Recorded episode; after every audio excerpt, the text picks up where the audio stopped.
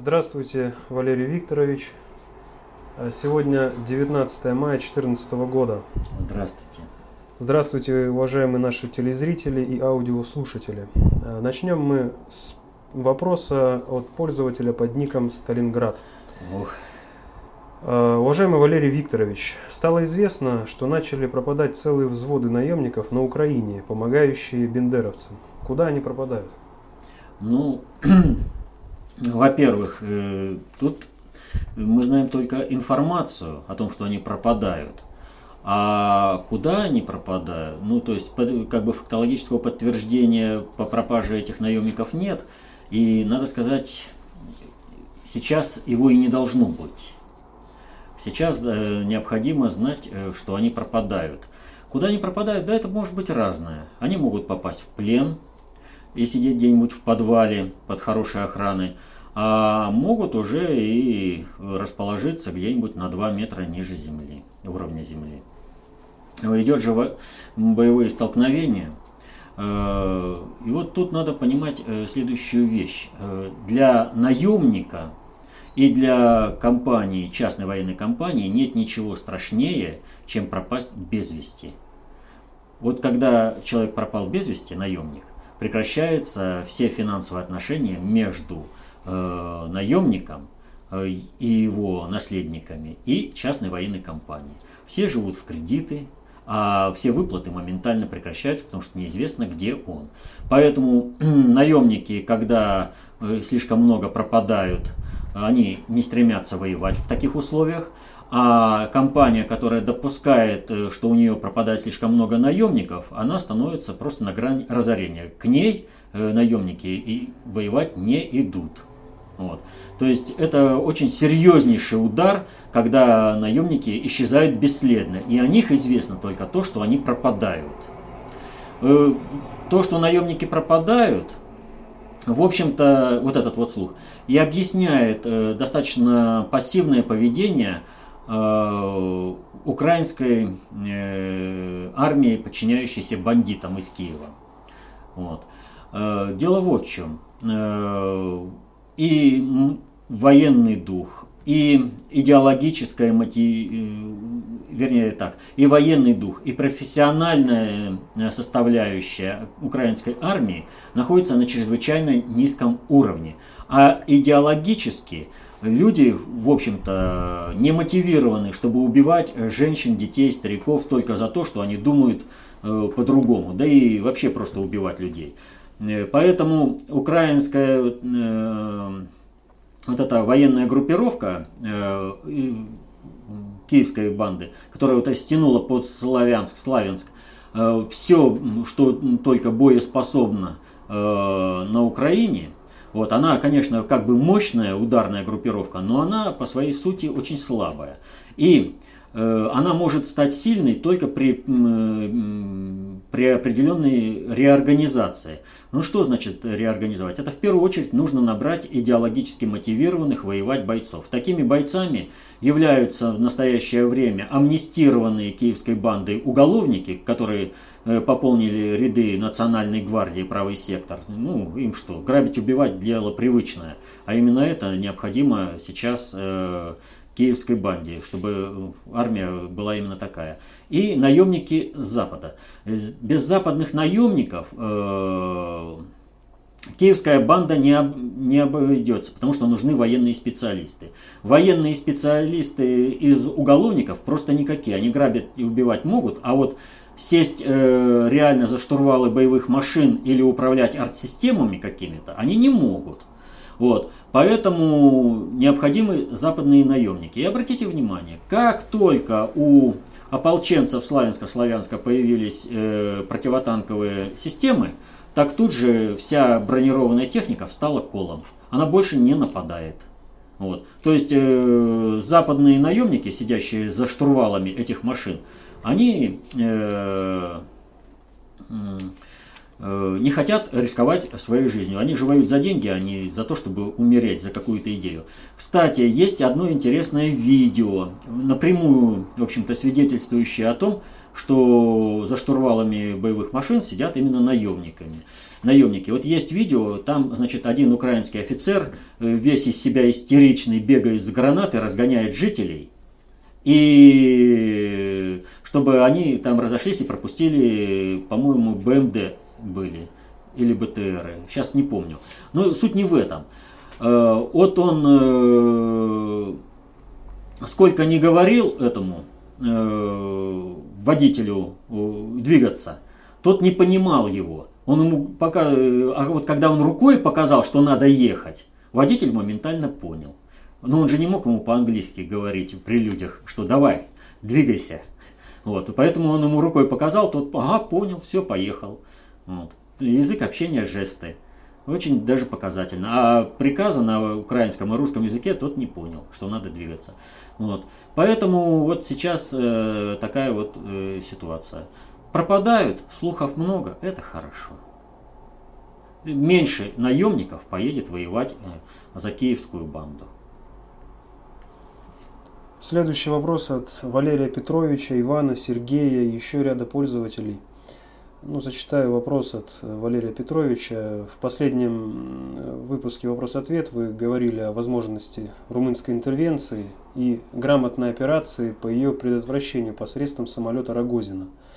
И вот э, дали э, предложение поработать своими мозгами, но все-таки многие просят разъяснить вот эту ситуацию с самолетом Рогозина, более подробно. А, да нет, в общем-то ничего такого как бы секретного здесь нет, тем более ситуация развивается. Вот э, буквально несколько дней назад Лукашевич сделал очередное заявление МИДа по Украине. То есть ситуация развивается нормально. В интернете появились э, видеоматериалы о том, что бронетехника, которую перебрасывают э, через э, и из Австрии в Румынию, э, она либо долго задерживается, то есть э, передвижение ее резко замедлилось.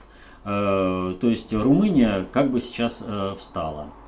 Значит, и суть заключается в следующем. Нужно было, чтобы румынская сторона среагировала на то, что касается интересов России.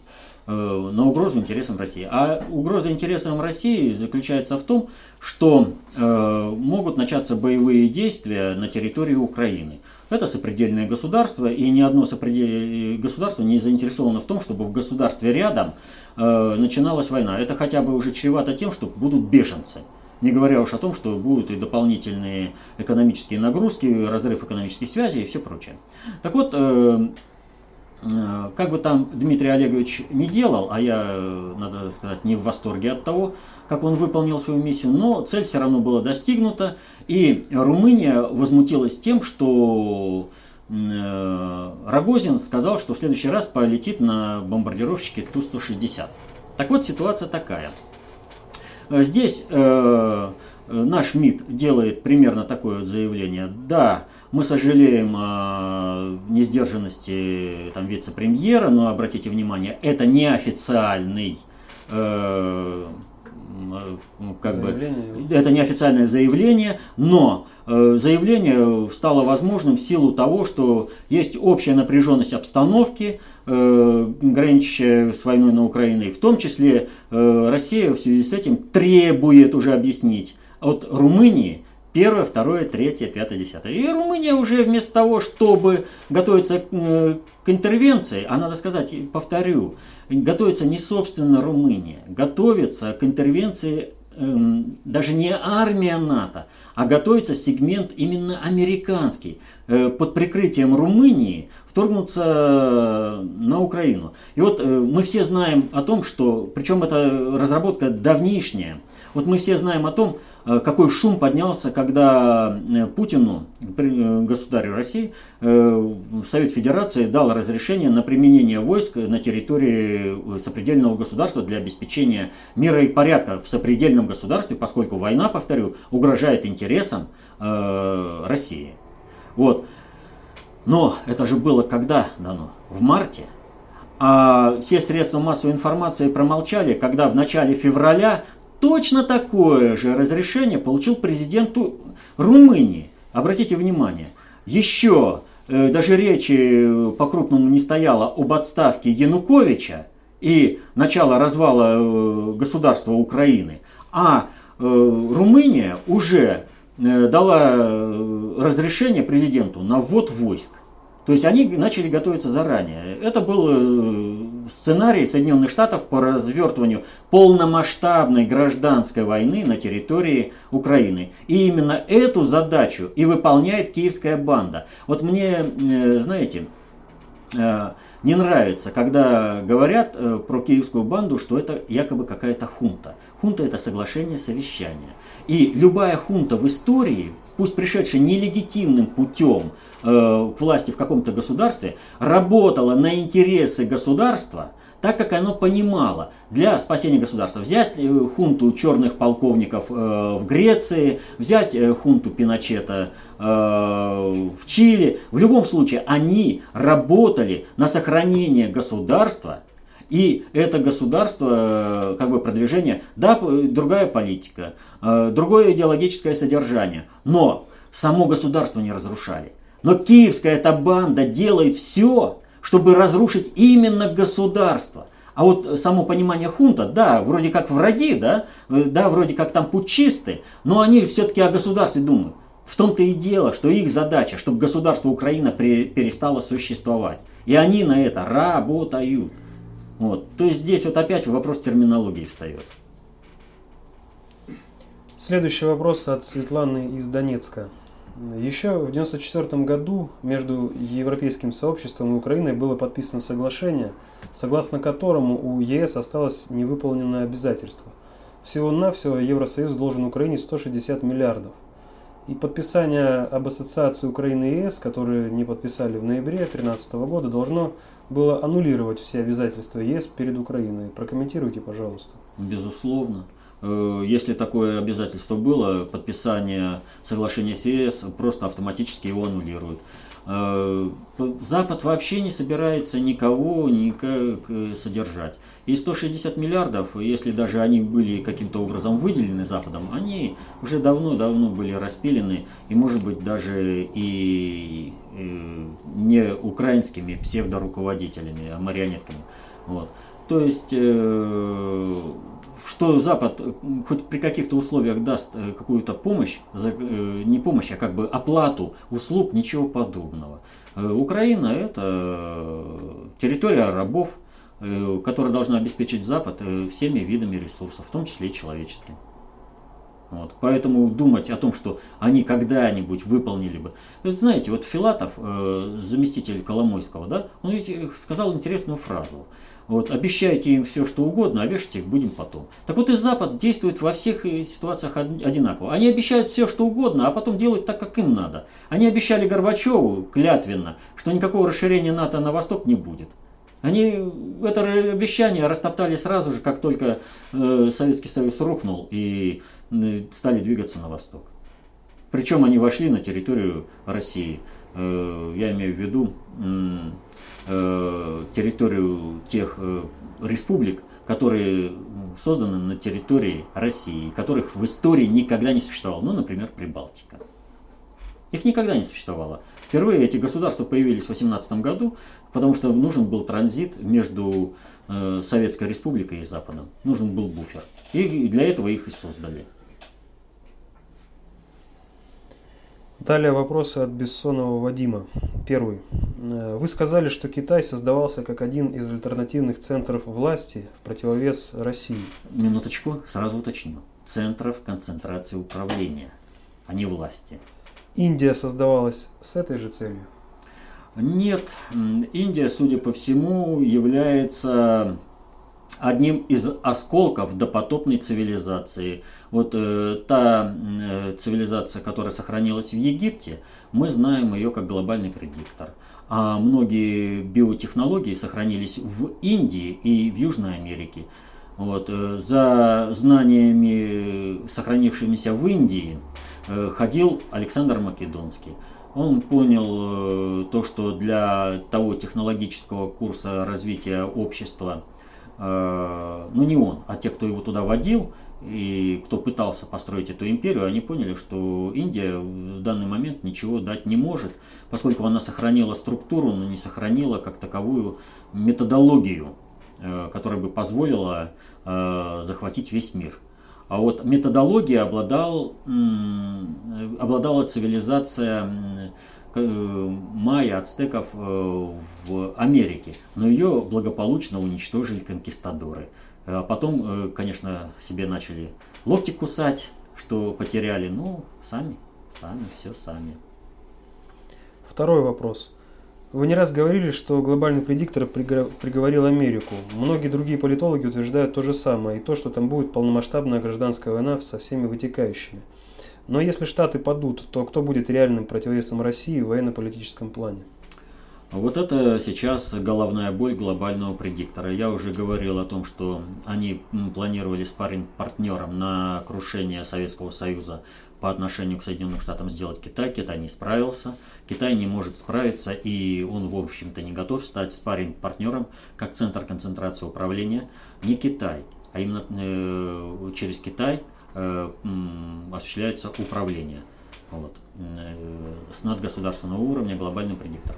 Так вот, э, Китай не может э, это сейчас справиться, как его не надувает. И вот вы много знаете, наверное, информации о том, что там Ротшильды уже все зашли в Китай, всем руководят, золотой запас, там и все это. Вот. Но, тем не менее, Китай с ролью альтернативного России центра концентрации управления э, не может э, справиться. Именно поэтому э, глобальный предиктор не может так быстро осуществить обрезание Соединенных Штатов и глобальному предиктору, в принципе, нужен вот какой-то субъект управления, который бы сложился на территории, пусть Европы, европейский халифат подождет, пусть э, какой-то другой страны, но глобальную политику сейчас, в общем-то, осуществляет э, инициативно Россия под руководством государя Путина. Вот. И здесь для глобального предиктора очень большая проблема. Пытаются договориться, и в первую очередь э, они пытаются решить эту задачу через Россию, через проблему Путина. Вот. Э, решив задачу Путина и приведя к власти какого-нибудь э, патриота, кавычках, как говорится. А нет, он реально, он за великую, мощную Россию и все прочее, но он как бы в умолчаниях остается то, что глобальной политикой Россия заниматься впредь не будет, она будет просто являться механизмом управления э, со стороны другого. Вот если они эту задачу решат, то глобального предиктора вопрос спарринг партнера отпадает сразу. Вот. А сейчас пока глобальный предиктор мечется, он не знает, как ослабить Россию и как через Россию Э, решить все глобальные проблемы. Это для него очень большая проблема. Отсюда в одном э, России помогает, в другом Россию наоборот тормозят. Причем даже с ущербом для себя. И третий вопрос. В последнем выпуске «Вопрос-ответ», когда вас спросили о возможной кончине Путина, вы сказали, что пока человек творит в Божьем русле, он будет храним свыше, и с ним гарантированно ничто не случится. Тогда как вы объясните то, что на Гитлера было совершено около 50 покушений, все из которых провалились? А Сталина все же смогли отравить, хотя в преданности этого человека своей стране и, следовательно, Божьему промыслу нельзя усомниться. Ну тогда я продолжу уже по Гитлеру. До 1942 года спецслужбы СССР разрабатывали очень много сценариев устранения Гитлера как военного партнера. Э, партнера, ну, военного противника. А, после 1942 года и э, уже в 1943 ну, году поступило распоряжение Сталина о том, чтобы все разработки по физическому устранению Гитлера прекратить. Потому что задача была другая. Захватить Гитлера живым и на основе Гитлера, на основе представления Гитлера в суду провести идеологическое развенчание фашизма. Вот. Если посмотрите по действиям э, со стороны э, западных, так скажем, наших партнеров, то наоборот, до 1942 года они не занимались разработками устранения Гитлера, а после этого западные спецслужбы таких разработок провели очень много. И дело заключается в следующем. Э, на каждого человека возложена определенная миссия свыше. Вот э, миссия Гитлера должна была показать всю гибельность и порочность следования пути фашизма, управления обществом через фашизм. И поэтому его жизнь до того момента, как рухнет именно фашистское государство, чтобы не смогли возродиться в другой идеологической оболочке, вот этот э, фашизм, и не смогли бы, а ведь знаете, западные партнеры, так скажем, много решали задач, устранить Гитлера, а тот, кто пришел бы на место Гитлера, провел бы некую там денацификацию, но сохранил прежний же курс фашистский и воевал бы против э, России. Вот. Так вот, э, Гитлер э, был э, храним от этих покушений со стороны Запада именно для того, чтобы через его полную деятельность, чтобы не говорила, а вот, а знаете, вот его убили, а если бы он не убил был, он бы смог там Германию то, то, то, то построить. Вот. Нужно было показать, что он государство привел к полному краху, а соответственно, если строить э, надгосударственную политику на основе гитлеризма, то это будет крах. Это необходимый, тяжелый, но все-таки повторю, необходимый урок для всего человечества. Ну вот.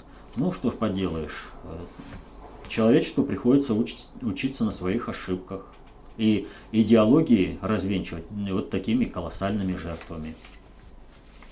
Ну вот в рамках вопроса об убийстве, отравлении Сталина, вопрос от Павла. На пленуме ЦК КПСС 1952 года Сталин подверг резкой критике Молотова и Микояна в связи с их инициативами по сближению с Америкой. Что все это означало? Есть ли тут связь с последующим убийством Сталина? А, связь есть. Дело в том, что э, революция в России по своей сути, несмотря на то, что основания э, к общественным преобразованиям были, и на пустом месте, в общем-то, люди не поддерживают, вот, она была инспирирована с Запада для достижения своих целей. Но Сталин перехватил это. Но такие, как э, Молотов, Микоян, они в принципе знали э, об истинных истоках и организации, э, как была организована эта революция. И, соответственно, этому с ними же постоянно работали, им показывали, что необходимо, э, там, скажем, социалистическая революция, и вот в этой социалистической революции нужно делать так, так и так. И в какой-то степени они эту идеологическую составляющую принимали. Вот. А для э, этой идеологической составляющей нужно было, вот Запад э, после 1945 года был не, жи, не жизнеспособен. Если его не поддержать э, было ресурсами Советского Союза, то к 70-м годам он э, просто рухнул бы, что в принципе и произошло э, через отказ э, от золотого содержания доллара. Вот. Но кто-то должен был обеспечить всеми ресурсами. И Советский Союз обеспечил что-то о, методо, о методологии, вернее, о технологии. Как это осуществлялось э, у нас в работах э, Запада и СССР о том, как на самом деле шла холодная война. Вот. И примеров того очень и очень много. Ну, достаточно сказать, что как только Сталин умер и э, Хрущеву стало известно о том, что э, в кабинете посла Соединенных Штатов смонтировано уникальнейшее подслушивающее устройство, не имеющее аналогов в мире. И в результате этого Сталин имел оперативную, полную информацию о всех э, движениях американских, э, американского государства, Хрущев тут же, прям сразу же сообщил, это уже в июне, вот в марте Сталина не стало, а в июне уже не стало этого подслушивающего устройства. Златоуст. Златоуст, да. Вот. То есть он сразу же сообщил, то есть э, Хрущев прямо с самого начала начал работать на стабилизацию Соединенных Штатов, чтобы Соединенные Штаты сохранились как государство, спарринг-партнер по управлению, центр, альтернативный центр концентрации управления, до того момента, когда Советский Союз э, потеряет э, инерцию, заложенную управлением Сталина, и можно будет провести перестройку, а потом реформы. Далее сообщение от Татьяны, которое она прислала 13 мая. Сегодня прослушала ваш ответ на мой вопрос относительно управления странами Европы со стороны США. И была ваша фраза «сложился такой порядок».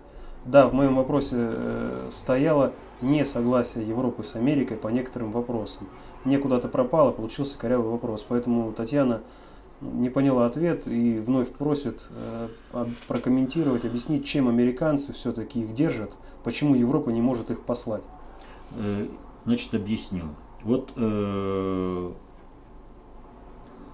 очень много зависит от личности руководителя. Очень много. В структурном управлении это во многом определяющее. Вот какие бы ни были э, героические бойцы второй ударной армии, но возглавляемые генералом-предателем Власовым, они героически погибли. Вот. Но э, противопоставить что-либо существенное э, американ, э, американским, это, германским планам на этом участке фронта они не смогли. Потому что генерал предал свою армию и погубил ее. Вот. То же самое происходит и с государствами. Вот сейчас многие пытаются списать э, на Горбачева.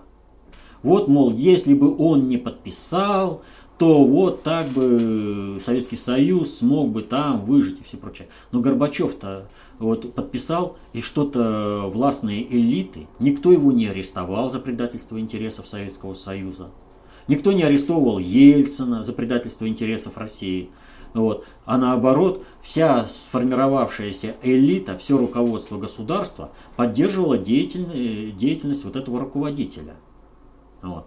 Так вот, и в Европе точно такая же ситуация. Повторю, Соединенные Штаты могли быть спарринг-партнером, но экономически они Советскому Союзу могли противостоять только лишь, и политически, кстати, только лишь в единой спайке с европейскими странами. И глобальный предиктор с э, надгосударственного уровня, осуществляя селекцию кандидатов на различные управленческие должности, заботился о том, чтобы к власти в странах приходили именно проамерикански настроенные э, политические деятели. Сложился определенный алгоритм отбора кандидатов на управленческие должности, и другие кандидаты попасть в этой алгоритмике просто не могли до последнего времени. Порядок начал меняться только э, в последнее время. А что касается Германии, то там вообще на должность канцлера утверждают в Вашингтоне. То есть кто будет канцлером. И как бы элита, даже вот элита, не говоря уже о народе, конкретной страны не относилась бы к политике, которую проводит руководитель этого государства, структурно сделать-то ничего не могут. Нам же как говорят, вот выбрали, на следующих выборах переизберете. А пока что будьте добры подчиняться. И в этом отношении, вот смотрите, э, на Украине нет ни одного офицера правоохранительных органов или армии, которые бы не знали о том, что э, э, совершен государственный переворот, и киевская банда, она нелегитимна, что они по закону должны арестовать вот эту киевскую банду и восстановить конституционный порядок. Они это знают, но не делают. Почему? А государство как бы э, формально не рухнуло. Продолжается управление. Генералы, которые э, руководят этими офицерами, они получают приказы Э, от э, киевской банды. Но офицеры себя говорят, ну мне же вышестоящий начальник приказал, мне же вот этот полковник, а он что ничего не делает. А он говорит, а я чего, вот генерал ничего не делает. Понимаете? И друг на друга кивают. И вот э, небольшая группа, которая фактически вот, осуществляет управление, а все остальное как бы по накатанному, ну, государство существует. Вот так вот, в принципе, осуществляет и Соединенные Штаты. Держат в руках высшее руководство, а там как бы не сопротивлялись личностно, да, люди, а многие, вот как и на Украине, э, тоже инициативно бездеятельные. Они не сопротивляются, да, понимают неправильно, но я буду делать, потому что я же в государстве. Э, вот э, в американских фильмах про полицейских часто фигурирует такая ситуация. Неважно, как я отношусь, виновен он или не виновен, он нарушил закон, я как полицейский обязан Э, его там арестовать и что-то там еще там сделать. А еще говорят, it's my job. Да, это моя работа. Вот, говорят такое. Поэтому э, они держат, и эту систему надо менять. Но эту систему можно поменять, когда ослабит американский центр, который держит элиту на основе компромата. Личностного компромата. И вот сейчас по многим выливают и компромат. А почему? А потому что культура сложена, э, вот э, культура в обществе такова, что э, в юношеском возрасте, когда еще ветер у многих гуляет в голове, являя, для того, чтобы стать, не выпасть вот из этого мирка, когда вот, вот этот стайные инстинкты объединения молодежи играют очень много, и чтобы быть своим в этой группе, нужно поступать определенным образом. Там пить, курить, наркотики или там э, сексуальный разврат там, или еще что-то. Да? А потом человек вырастает, э, нравственно это отринул, вот, и уже все ему как бы не нужно. Вот, он э, начинает э, от этого отходить. И тогда его сразу выбрасывают в прессу. Вот он такой, секой. Для чего? Для того, чтобы остановить. А таких вот пидорасов, как Лешко, Аваков, Наливайченко, Турчинов, все знают, что они пидорасы. Конкретные, понимаете? Вот. Но, поскольку они стремятся, по нравственности стремятся, про них э, вот эту всю компрометирующую информацию до поры до времени зажимают. Потому что они нужны, а, но зато э, они прекрасно понимают, что их в обычном обществе уничтожая это самое, принимать не будут. И вот выброс вот такой информации о том, что они пидорасы, э, сразу станет э, для них, э, в общем-то, общественной смертью. Вот. Поэтому они, тем, кто владеет этим компроматом, служат верой и правдой. Далее вопрос от Ольги. В разделе аналитика, ну здесь для слушателей имеется в виду наш сайт ФКТ Алтай, uh-huh. раздел аналитика, э, представлена серия э, статей под общим названием об одном заговоре против Путина. Так вот, во второй части этой статьи э, указано, такая идеологическая платформа в сочетании с тем, что войска МЧС в то время были единственным действительно боеспособным вооруженным формированием в стране, говорит о том, что Шойгу – как никто другой, лучше всего подходит для того, чтобы взять власть в стране и далее исполнять роль фашистского вождя в России. Конец цитаты. Не кажется ли вам, что в настоящий, да и вообще в любой момент времени, в нашей стране, в России, где помнят даже на генетическом уровне Вторую мировую, надо очень аккуратно пользоваться такими терминами? Действительно, в России, да не только, смена власти происходила при помощи военного ресурса, но никогда новый строй и нового правителя не называли фашистским, по крайней мере в нашей стране. Ведь прочитав эту статью, не все схватятся за толковые словари, а ярлык уже навешен.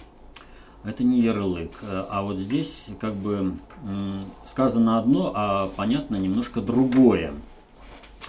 А, значит, вот э, по этому вопросу вышла аналитическая записка внутреннего предиктора Фашистующий антифашизм либералов. Да, ну, фашист... не последняя, а предпоследняя уже. Я не сказал, что последняя, я сказал, э, не, это вышла, и она вышла недавно. Вот, э, которая как раз э, касается именно вот этой тематики. Но, э, если коротко, нужно сказать вот что. Фашизм это э, был, ну, является ошибочным сводить э, фашизм к только лишь э, его конкретной форме проявления в лице германского фашизма, представленного Гитлером. Наиболее древним фашистским государством является Индия. Вот.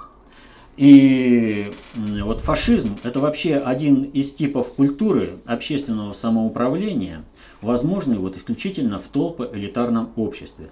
Вот э, организационно-политическая суть фашизма как такового, вне зависимости от того, как его называют, какими идеями он прикрывается, вот, и какими способами он не осуществлялся, вот, э, осуществлял свою власть в обществе, состоит в том, э, что э, он происходит в истинной поддержке, в истинной активной поддержке толпой так называемых маленьких людей.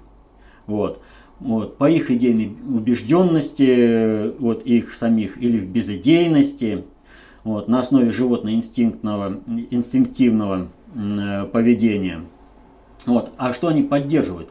Они поддерживают систему злоупотребления властью э, вот элитарной прослойкой, олигархической э, прослойкой, которая вот, э, представляет праведность, э, э, вернее, представляет неправедность, как истинную праведность в существующем мире, при этом извращая миропонимание людей и всей подвластной системой, препятствуя становлению человека как человека.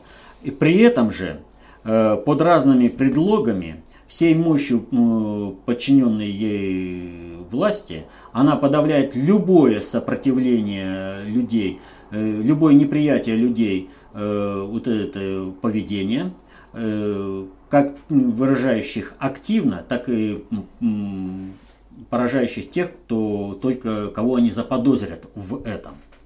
И вот фашистские вот эти все мероприятия, они как раз и реализовываются, вот, например, на основе э, либерализма. Вот посмотрите, э, взять э, классический, как бы вот сейчас современный нам Майдан. Они выступают за то, чтобы их услышали, за то, чтобы э, вот эту маленькую толпу приняли и с ней считались, но при этом все, кто не считает, э, кто не согласен с этой толпой, это колорадо, которых надо уничтожать. Вот, вот как, о какой системе идет речь. Вот эта система, она может э, под любой идеологической оболочкой быть. И об этом, кстати, идет речь и в том же записке, в частности. Э, да, нет, э, об одном заговоре. Там тоже касается темы фашизма. То есть мы как бы повторили. Более... Есть даже еще работа такая внутренняя предиктора фашизм, как это делается да, фашизм, как это делается демократически. То есть вот с этими работами ознакомьтесь, это будет э, очень полезно в плане понимания, что есть фашизм. А, естественно, у нас многие, вот, э, у нас как специально насаждают, что фашизм это только то, что было при Гитлере. На самом деле это все не так. Следующий вопрос от Криптора 0101. Есть такое утверждение, что ВПСР не существует, а авторский коллектив – это выдумка Зазнобина, да и книги он мог написать сам.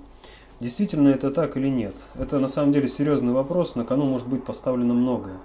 Два пояснения. Не согласен, сразу отвечу, не согласен, что это действительно серьезный вопрос и на кону может поставлено многое.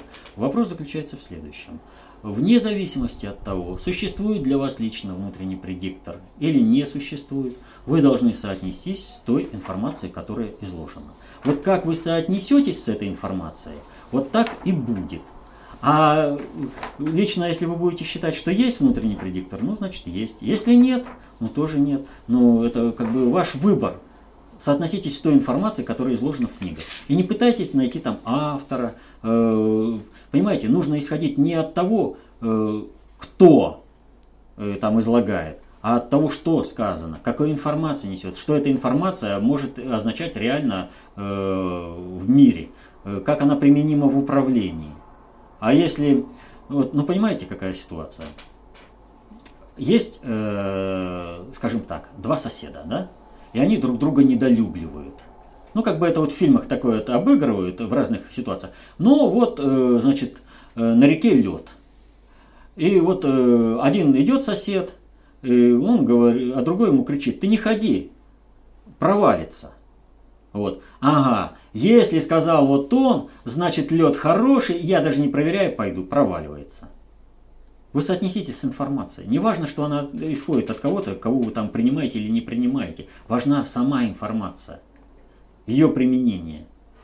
Поэтому говорить о том, существует ВПСР или не существует, это отвлечение. Это совсем не то, что нужно. Касаемо важности любой информации, есть как раз на том списке экстремистских материалов, чему ее запрещают. Да, вот э, понимаете, вот ну запрещали э, Майнкамп, постоянно запрещали.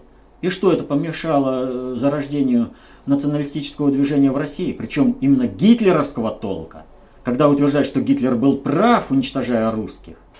Вот. А людям, которые бы могли идеологически разбить этот фашизм, они были лишены источника, на основе которого они могли бы деятельно апеллировать и показывать. Вы посмотрите, вот, у Гитлера сказано то-то, то-то. Значит, на основе вот этого мы делаем такие-то, такие-то выводы.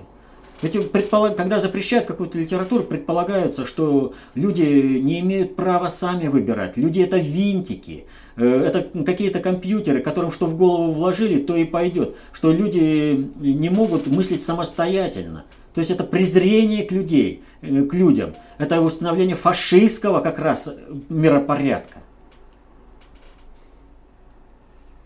Следующий вопрос от Андрея. Поясните, пожалуйста, за что все же были выселены в 1944 году крымские татары и чеченцы? Кто и какую цель преследовал этой депортации? То, что лежит сразу на поверхности, э, является общемировой практикой. Если какая-то, э, какое-то государство ведет с другим государством войну, и внутри этого государства, которое э, сейчас находится в состоянии войны, есть какая-то группа людей, этническая, там, скажем, общность, идеологически или деятельно оказывающая помощь какому-то воюющему государству, то вот это государство вынуждено его блокировать. Вот эту, э, американцы, они не заморачивались. Начали, началась война с Японией, они всех японцев загнали в концлагерь и все. И сколько там их погибло, как погибло. Э, они были полностью лишены прав, имущества, всего. Вот, э, а потом они уже с нуля вынуждены были вписываться в новый мир. Вот. Поэтому на шестом приоритете и чеченцы, и крымские татары отметились э, тем, что активно участвовали, деятельно участвовали в поддержке оккупационного режима. И для обеспечения тыла э, было необходимо их дезактивировать.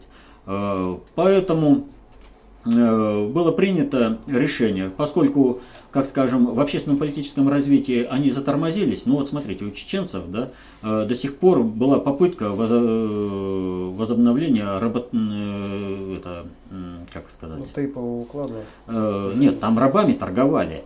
Э, даже базары были. Это вот сейчас, во время первой и второй так называемых чеченских войн, когда воевали с международным терроризмом на территории Чечни, а не с чеченским народом, это надо понимать. И было сделано либералами очень много для того, чтобы э, чеченский народ как можно больше э, ввязался бы в эту войну. Вот. И надо отдать должное мужеству Ахмада Кадырова, который осознал, как матросят народ, и принял решение – что чеченский народ это неразменная фигура э, в надгосударственных играх, и он не будет э, делать так, чтобы чеченский народ погибал за чьи-то э, интересы, которые хотят уничтожить чеченский народ только для одной цели, чтобы навредить России и всем народам здесь проживающим. Так вот, крымскими татарами точно такая же. Вот поселить э, среди общности более-менее ментально приближенных к ним э, людей, чтобы они получили в общественных отношениях опыт э, друг, э, других общественных отношений, более высокого социального развития. Вот. Э, как э, по своей задумке, вот. Это была чисто военная операция, не являющаяся э, актом э, геноцида или э, какой-то репрессии по отношению э, всему народу. Это было обеспечение, военное обеспечение обороноспособности государства. Но надо понимать следующее. Э, ведь все мероприятия осуществляют не какие-то безликие, бездушные там люди, а люди с определенными идеологическими установками, с определенной сложившейся нравственностью, вот, э, с определенной культурой личностных отношений. И естественно, что поскольку э, присутствовала все время, вот сейчас вы задавали вопрос о Молотове и Микояне, да? Вот, э, в руководстве СССР э, постоянно присутствовала и троцкистская составляющая, и э, составляющая надгосударственного уровня. А они, им сталинское управление, это как кость в горле. Поэтому им нужно максимально рассорить народы. И соответственно этому и выбиралась определенная форма именно исполнителями. Как осуществить, что провести – вот, э, с какими последствиями, э, как э, потом будут относиться к людям, как воспринимать. И вот надо сказать, что карту крымских татар, так же как и чеченцев, они закладывали на будущее. Но в отличие от чеченцев, которых вернули как бы централизованно, после того, как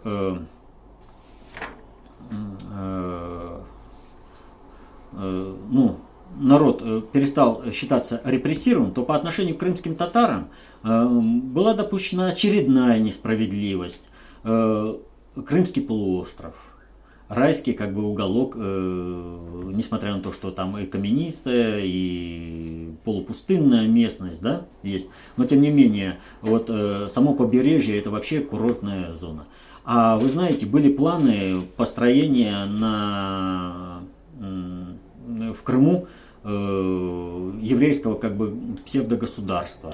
Были планы получения этого Крыма Э, англо-американцами. То есть э, были попытки э, разменять Крым тем или иным способом и забрать. Так вот, в целях, чтобы это осуществить, крымские татары были там лишние. То есть надо было бы решать еще с одним народом какую-то проблему. Но поскольку все процессы долговременные, низкочастотные, вот, можно было э, крымских татар сохранить в изгнании от своей исторической родины, для того, чтобы в определенный момент использовать их как ударную силу по свержению того государства и все-таки достижение планов захвата этой территории э, теми, кто планировал ее захватить. Ну, ну как англо-американцы мы говорили, да?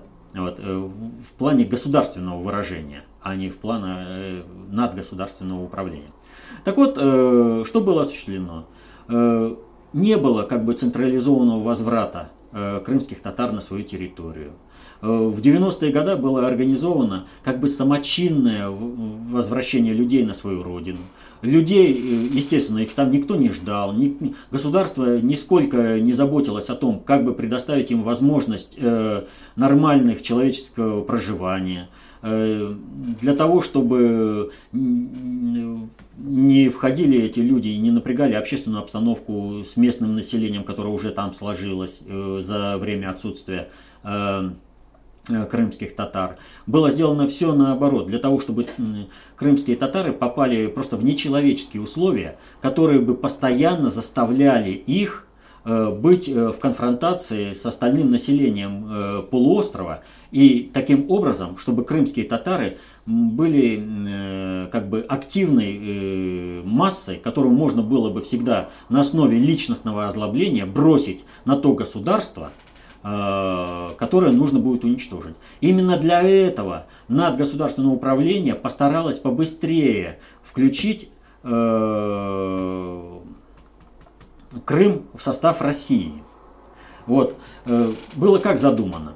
Э, когда рушится Украина, то крымские татары в союзе с э, украинскими националистами, правым сектором, начинают геноцид населения Крыма, русскоязычного русских, украинцев, вот, которые не приемлют быть э, скотами, как э, правый сектор, то есть боевыми псами, э, служить кому-то, а, которые хотят стать людьми. Вот. Да, украинец, но хочу быть человеком, а не маргиналом. Вот. Вот таких людей по плану должны были вырезать. При помощи э, Запада, войск НАТО или кого там, если Россия начинает там сопротивляться, каким-то образом. На Россию оказывается и военное, и политическое давление. Вплоть до того, что, ну как, Э, вроде бомбится не, черный, не Черноморский флот, а э, некие там э, государственные структуры Республики Крым. Вот. Ну, если попали бомбы на Черноморский флот, ну, это уже как бы проблемы, там, издержки и все прочее. То есть, э, э, Меджлис и, и другие националистические группировки, которые там окормляли э, людей, которых, повторю, специально держали в нечеловеческих условиях, Э, они живут там в бараках все прочее. То есть э, центральное украинское руководство ничего не делало для того, чтобы облегчить условия их проживания, и люди сами вписывались в эту ситуацию. Вот. Э, все это делалось для того, чтобы, повторю, крымские татары были озлоблены на всех остальных, чтобы они желали человеческих условий, а во всех остальных видели врагов.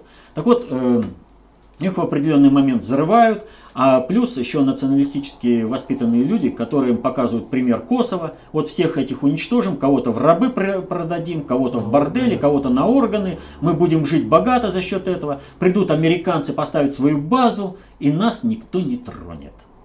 Вот он, э, то есть это расклад был из-за рубежа. Главная цель здесь расклад – это поставить американскую базу. И для этого все цели хороши. Вот Джемилев, он прекрасно знает все эти планы, но его вообще не интересуют интересы крымского народа. Ему главное резаная зеленая бумага, которой его щедро снабжают американцы. И его э, лавры Хашима Тачи, это э, того боевика, который людей на органы продавал и устраивал геноцид э, в Косово, вот ему эти лавры не дают покоя. Ему хочется стать э, крымским Хашимом Тачи. Вот. Э, чтобы американцы там все разбомбили, э, а он бы там потом этим бандитским государством э, руководил. Вот. Поэтому вот все эти э, националистические группировки, которые воздействуют на крымских татар, на, им абсолютно наплевать, что будет с, с народом крымских татар. Поэтому Путин и правильно сказал, крымский народ не должен Э, крымский татарский народ, не должен быть разменной фигурой в геополитических, в глобальных играх э, над государственного управления. Вот. А его ведь планировали что вот сейчас? На 18 было, мая была запланирована манежка, э, которая дала, должна была стать Майданом российским. И должны были взорвать все. 18 мая у нас взрывают здесь э, на основе футбольных фанатов, а их разогрелись заранее. Смотрите, и погром «Зенита». Что это, просто так, что ли, произошло? Да ничего подобного. И погром, который организовали фанаты э, «Спартака». Вот обратите внимание, как только врагам России нужно э, напря... напрячь обстанов... общественно-политическую обстановку в России, как тут же сразу мигрант убивает фаната какого-то э, клуба, да? Но почему средства массовой информации сообщают, что убили фаната? Убили человека. Человека убили. А кем он был по жизни? Шофером, слесарем, э, художником, ученым, руководителем каким-то. И чем он увлекался, филателией, там, историей, э, каким-то спортом, это уже как характеристика. Но ведь э, упирает-то на то, что убили фаната. Для чего? А для того, чтобы поднять по принципу, вот знаете, есть такой клич «наших бьют», да? Вот. Корпоративная дисциплина, корпоративный интерес поднять именно на этом плане сразу целый пласт. Возбудить их, бросить в бой. Их прокатили по всей стране. Везде вот эти э, футбольные фанаты. А почему считается нормой, э, что футбольные фанаты ведут себя как свиньи после э, матча? Этого матча? Они идут, все громят, люди, детей невозможно вывести. Почему это считается нормой? Почему это не осуждается? И почему наказывают футбольный клуб? Надо понимать простую вещь, что и футбольный клуб, и фанатов этого футбольного клуба содержит один и тот же хозяин. Кому принадлежит этот футбольный клуб? Для того, вот э, всех этих фанатов, их растят как э, мышечную массу будущих боевиков. Киев показал прекрасно, что они все фашистски настроены. Вот, вот смотрите, этот э, Гулливер, 45 лет мужику, да? Он не понимает, что он плохого сделал. Ну, подрался, ну, ударил, ну, подумаешь, я Ему 45 лет или 15. Он должен нести ответственность за свои поступки или не должен? И что это нормально, когда э, там переворачивают кресло, громят, выбегают на э, этот самый на стадион? Он этого не понимает. А почему? А потому что их деятельно воспитывают. Сначала они в массе, не нарушая корпоративную дисциплину, громят все, что вокруг идет, а потом их хозяева клуба вытаскивают из-под уголовного преследования, чтобы их не наказали. И они понимают, если я личностно что-то сделаю, меня накажут, потому что я нарушил корпоративную дисциплину. А если я сделаю вместе со всем клубом, то меня не накажут. И здесь я могу что угодно, грабить, убивать, насиловать, что угодно. Но я же с клубом, я подчиняюсь корпоративной дисциплине, меня никто не накажет. Вот. Так вот, э, была, был запланирован э, взрыв и это не вина, так скажем, тех э, надгосударственных структур, э, которые планировали этот взрыв, что этот взрыв не состоялся. Они сделали все возможное, чтобы напрячь и крымских татар, и болельщиков, этих бездумную биомассу, которую уже разогрели капитально. Вот. Это э, мудрое э, в данной ситуации, без всяких, это самое, кавычек, мудрое поведение – общественных лидеров крымско-татарского э, народа, которые осознали, что их все-таки используют как э, разменную фигуру и не поддались на провокации. Не стали устраивать вот эти все побоища. Вот. И политическая воля, в первую очередь, а потом все прилагается, государя России Путина. Деятельность спецслужб и поведение э, лидеров обще, крымско-татарской общественности, это уже как бы вторично по отношению к политической воле нашего руководства. Не было бы этой политической воли, кровью бы захлебнулись по всей стране. Потому что футбольные фанаты на это настроены. Они должны стать первой ударной массой, а потом уже подключатся все остальные. Ну а как в связи с этим вы прокомментируете вот те акции, которые прошли к 70-летию депортации крымских татар? Нормально. Вышли, э, что показали, что для них это дата, которую они забывать не будут. И правильно, между прочим. Такие даты в жизни народа забывать нельзя. Вот. Это история народа. Вот э, есть это самое. Э, ну, как вот Иван, не помнящий своего родства, вот, ну, не имеет права на существование. И если люди помнят свою историю, но нужно помнить не только э, как бы болевые точки, но нужно и понимать, откуда эти болевые точки произрастают, чтобы не повторить их в будущем. Вот тогда э, народ э, будет э, гармонично вписываться в будущее э, сообщества всех людей. Вот. Нормально показали, ушли, все, никаких провокаций, никаких попыток побоища. Вопрос от Сергея. Прокомментируйте, пожалуйста, взрыв на шахте в Турции. Это случайность или диверсия? Я полагаю, что диверсия. Как-то подозрительно быстро начались массовые протесты в Турции, да еще в дни траура. Видимо, позиция Турции еще, еще очень сильно не устраивает США, ведь Турция крайне неохотно вписывается в сирийскую войну. Кроме того, Турция наверняка имела виды на Крым – не хотят ли США, чтобы Турция вновь стала претендовать на Крым и таким образом создать противостояние России и Турции? А, под видом претензий Турции на Крым, э, повторю, планировалось создание э, бандитского государства а-ля Косово. То есть э, Турция это всего лишь как бы механизм, надгосударственный механизм культурного и финансового прикрытия как бы вот именно туда все движется, на самом деле э, это все уходит к Соединенным Штатам. И, в общем-то, за определенное спокойствие э, в Крыму заплатила Турция. Но э, не потому, что вот Эрдогана, которого давили на то, чтобы у нас тоже все это, заполыхало, хотел как бы добра России. Нет, Эрдоган хочет, чтобы не сгорела его Турция. Его ведь раскручивают на войну с Сирией, а через э, воздействие э, через крымских татар его раскручивают на войну с Россией. А ему это не надо. Ему хочет, он хочет сохранить э, свое государство. Какое бы там ни было, с каким бы интересом, но тем не менее он хочет сохранить свое государство. И вот посмотрите, какая ситуация, что произошло. Произошла трагедия. Еще неизвестно, что реально произошло, но уже толпы организованных людей с плакатами, с лозунгами вывалило на улицу с требованием отставки Эрдогана. Вам об этом сейчас думать надо? Об отставке Эрдогана? Или вам сейчас нужно срочно организовывать спасательные мероприятия, и в том числе и своей это, общественной инициативой? Вот. Разобраться в причинах, почему это стало. А вдруг это диверсия?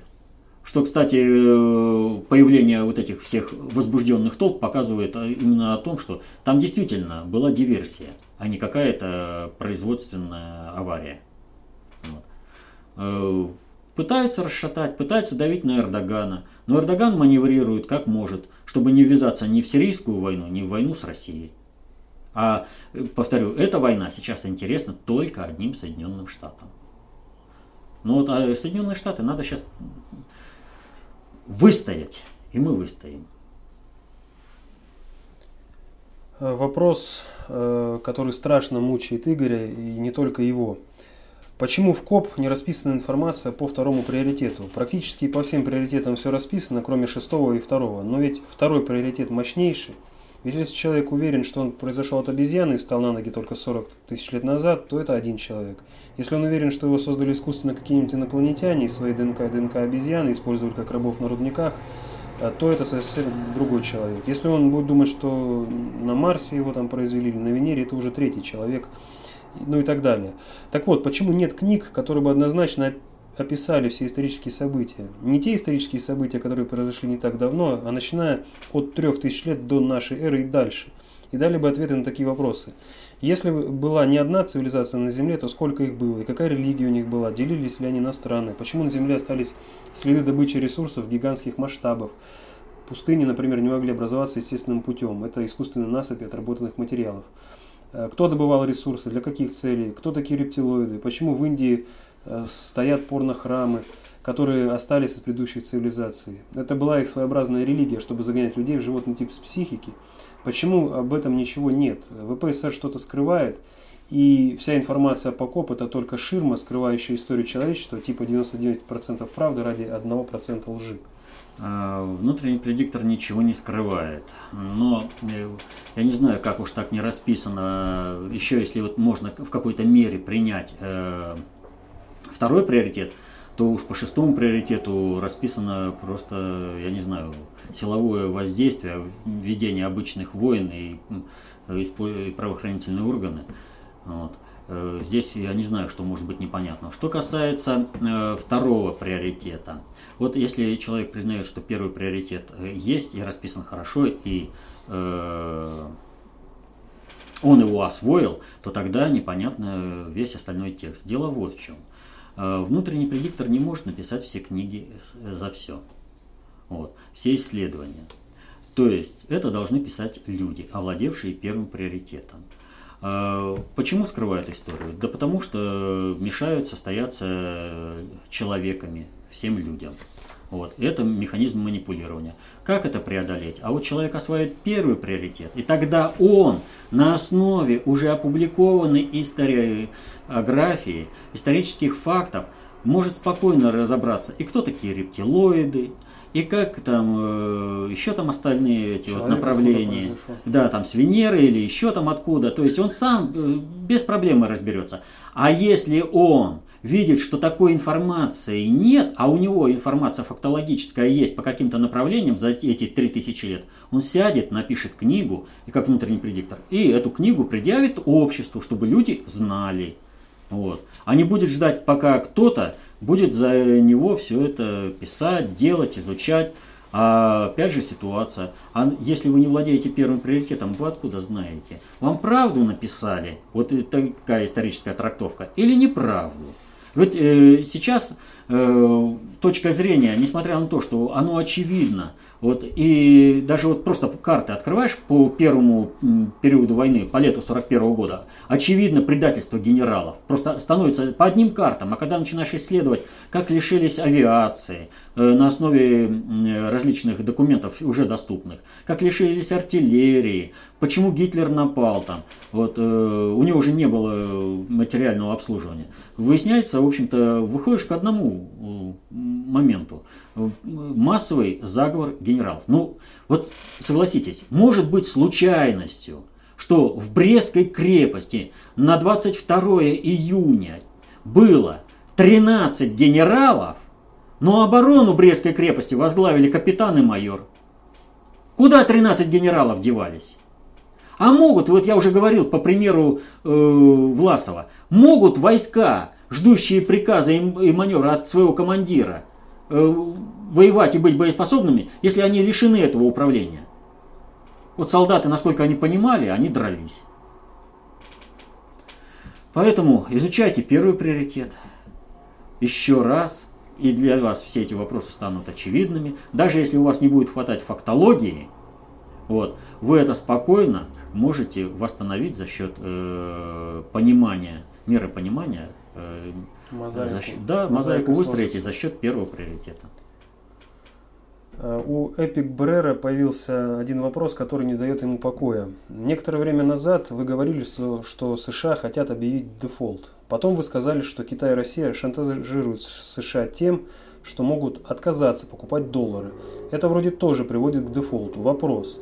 Если это так, почему США не вынуждают Россию и Китай сделать это? Ну, во-первых, Э, они как бы вынуждают, о чем и говорит советник государя э, Глазьев, Он говорит, что Соединенные Штаты нас практически вынуждают произвести дедоларизацию нашей экономики.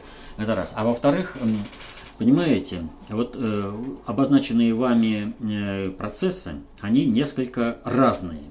Вот э, когда проводят Соединенные Штаты отказ, дефолт, да, они обрушивают всю экономику мира сразу, вот моментально. И они остаются одни, дееспособными и с организованными. И на основе доллара остается тот сегмент экономики, который, э, посредством которого они могут управлять.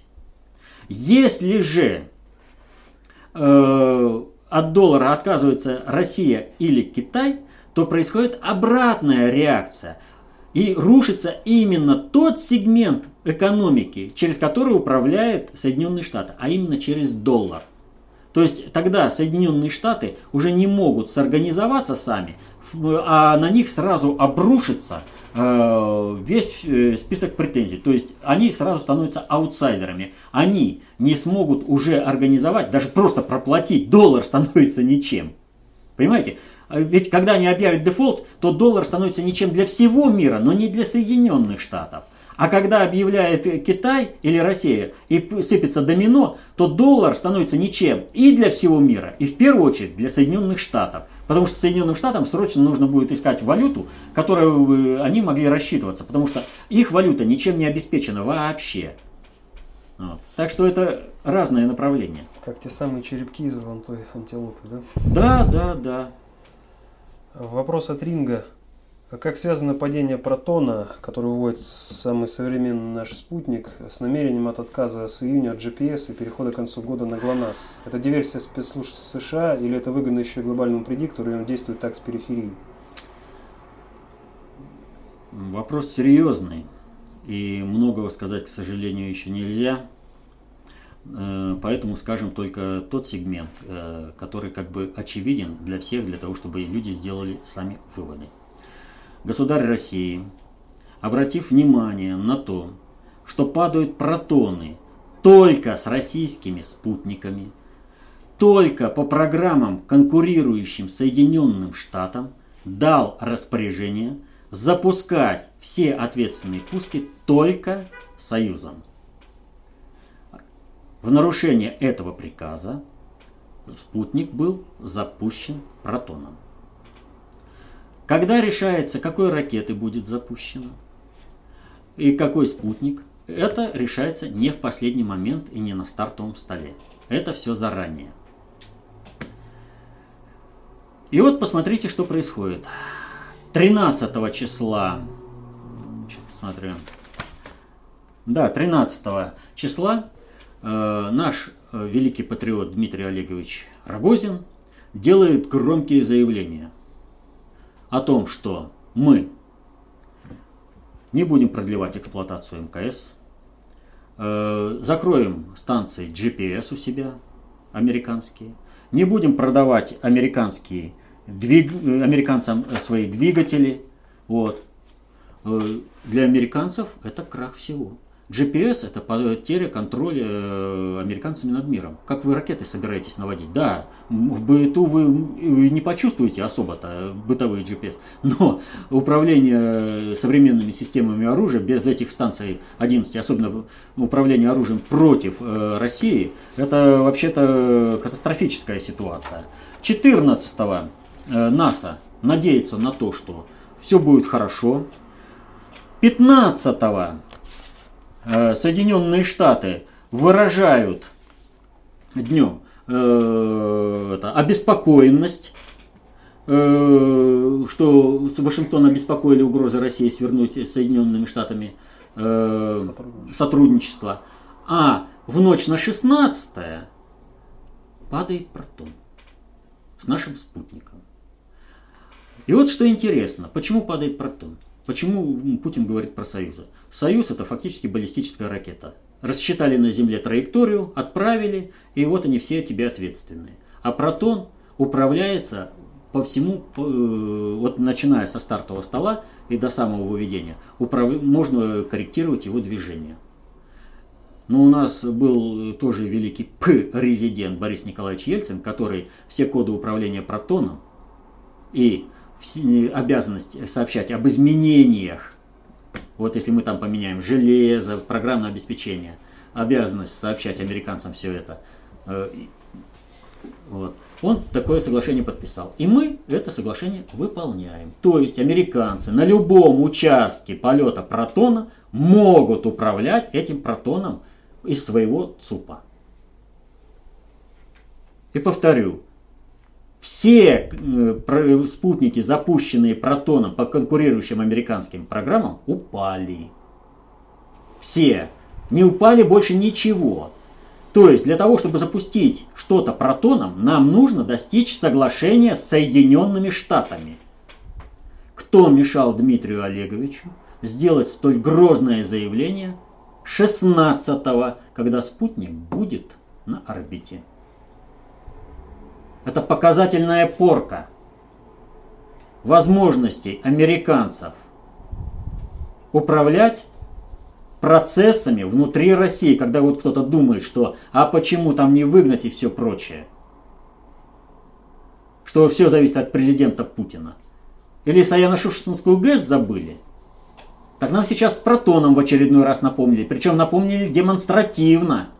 Повторю, Рогозин мог сказать, когда спутник оказался на орбите, и сказать, вот, видите, как мы успешно запускаем. А потом разрулить уже проблемы э, двойного управления протоном. Но он заранее активировал Соединенные Штаты, и реакция Соединенных Штатов однозначная.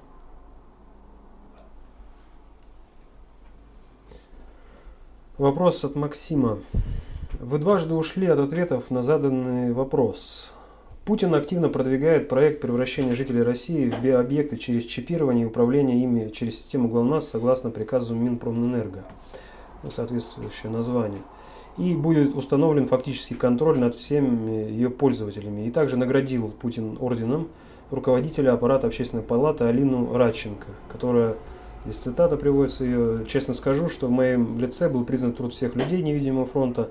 Та же самая чипизация мозга – это просто вопрос времени. И мы хотим, и хотим мы этого или нет, в недалеком будущем это станет частью нашей жизни. Условно говоря, пришла зима, надели шубы. Пришла чипизация мозга, надо быть к этому готовым. Это и есть так называемая вами глобализация мира по-русски. Ну, опять же, вот вопрос э, заключается в том, что человек не хочет слышать, э, о чем я говорю. Я не два раза говорил по чипизации, я говорил уже раз пять или семь о чипизации. И весь вопрос заключается в том, э, принимает человек этот ответ или не принимает. Если не принимает, то тогда он начинает искать как-то обходные пути для того, чтобы остаться на своей точке зрения. Но я здесь ничем не могу помочь. Я ответил на этот вопрос. И не раз причем. Вот можно посмотреть вопросы-ответы, и там сколько раз я уже отвечал на это. Подробно, э, когда была возможность отвечать более-менее подробно, я вообще подробно об этом говорил. Вопрос от Дмитрия. Объясните, пожалуйста, что такое высокочастотные и низкочастотные процессы? Понятно. Вообще-то в данном случае мы всегда отправляем э, людей к толстым книгам. Э, там все это расписано у внутреннего предиктора.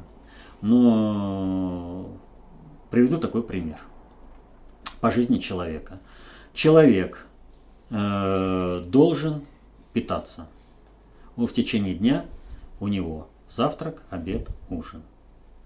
Или даже просто так. Человек должен питаться каждый день, у него завтрак. Возьмем вот этот процесс за высокочастотный. Э, человек должен ходить в отпуск на работе.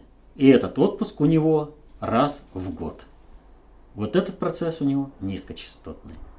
Но это как бы такая небольшая подсказочка э, для понимания дальнейшего. А есть и гораздо большие процессы, объемлющие жизнь не только одного человека, а даже нескольких поколений человека. Это, например, как вот существуют различные религии, существование различных империй, например, Древнеримская империя, Древнегреческая империя, Египетское царство, вот, э, различные государства. Все это вот процессы низкочастотные но разные частотности. И, по, и один низкочастотный процесс по отношению к другому низкочастотному процессу может уже быть высокочастотным. Галактические циклы. Это Галактические циклы, да. Возвращаясь к вопросу э, об Индии, Денис спрашивает, помогите понять, читая сравнительное богословие, я не мог разобраться с Индией. Если кратко, э, ГП сформировался в Египте, осуществляя свою глобализа- глобализаторскую миссию. Они вписывали элиты, Греция, Рим, Средняя Азия путем частичного посвящения. А кто тогда руководил индуизмом? ГП или другая ветвь выживших Атлантиды? Сейчас в Индии парламентские выборы выиграла партия с националистическим уклоном впервые за 30 лет. Ну, я уже на этот вопрос немножко отвечал, предыдущий. Вот, э, поэтому повторяться не будем. А что касается националистического уклона, ну это очень круто завернуто нашими СМИ. Э, Изучите национальный состав Индии, вы поймете, что там национализм не может быть. А вот фашистский уклон под национализмом прячут, да. И последний на сегодня вопрос от Лилии. Э, Ответьте, пожалуйста, на вопрос, кто нужнее, Бог людям или люди Богу? конечно, Бог людям. Все тварное мироздание создано Богом. Если э, у человека э, вот, э, человек не может существовать иначе, как соизволение свыше. Если он будет себя вести как-то иначе, чем предписано свыше, человечество погибнет. Вот. А Бог от этого не пострадает.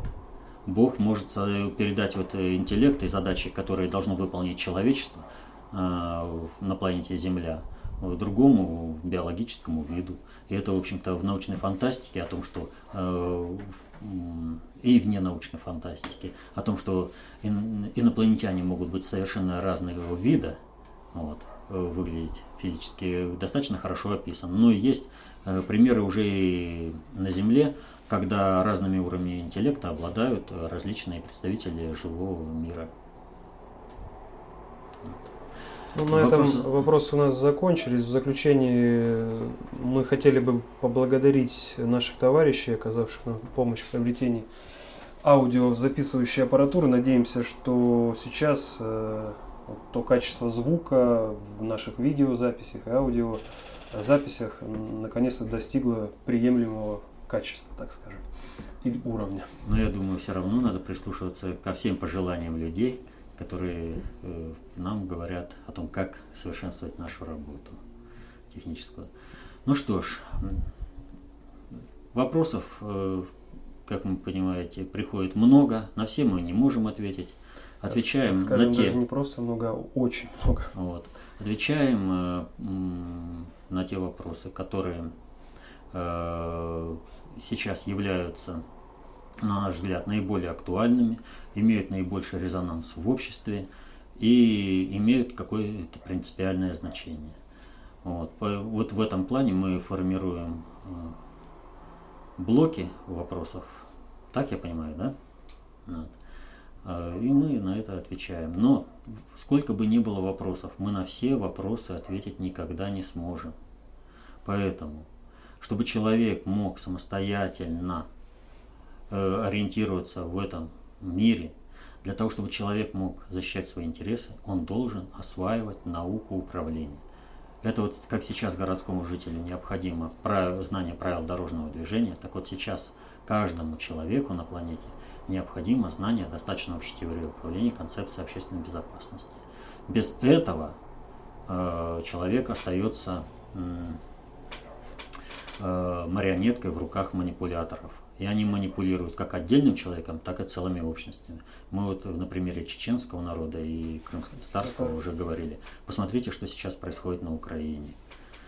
Вот снизить, снизить э, меру кровавости грядущих событий под силу всем людям.